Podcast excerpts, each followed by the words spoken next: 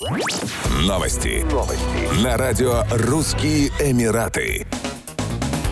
В 11 новых районах Дубая будут оборудованы трассы для катания на электронных самокатах к началу 2023 года, сообщили в Управлении по дорогам и транспорту Эмирата. Таким образом, общее число районов, в которых есть дорожки для скутеров, вырастет до 21, а их протяженность увеличится со 185 до 390 километров. Планируется, что новые дорожки будут обслуживать 114 503 жителя этих районов. Они также будут подведены к главным достопримечательностям, объектам социальной инфраструктуры и остановкам общественного транспорта транспорта. Ранее управление призвало пользователей двухколесных транспортных средств воздержаться от передвижений по строящимся трассам, чтобы избежать дорожно-транспортных происшествий. Водителей, в свою очередь, призвали быть осторожными и соблюдать скоростной режим в районах, где оборудованы дорожки для электросамокатов.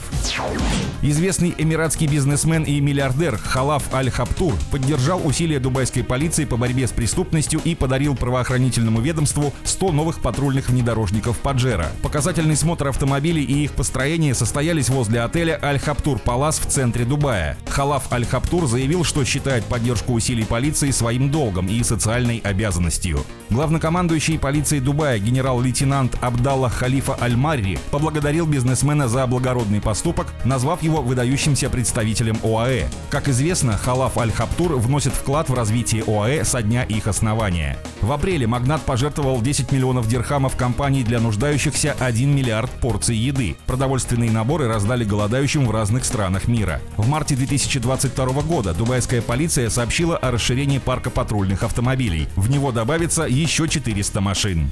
Еще больше новостей читайте на сайте RussianEmirates.com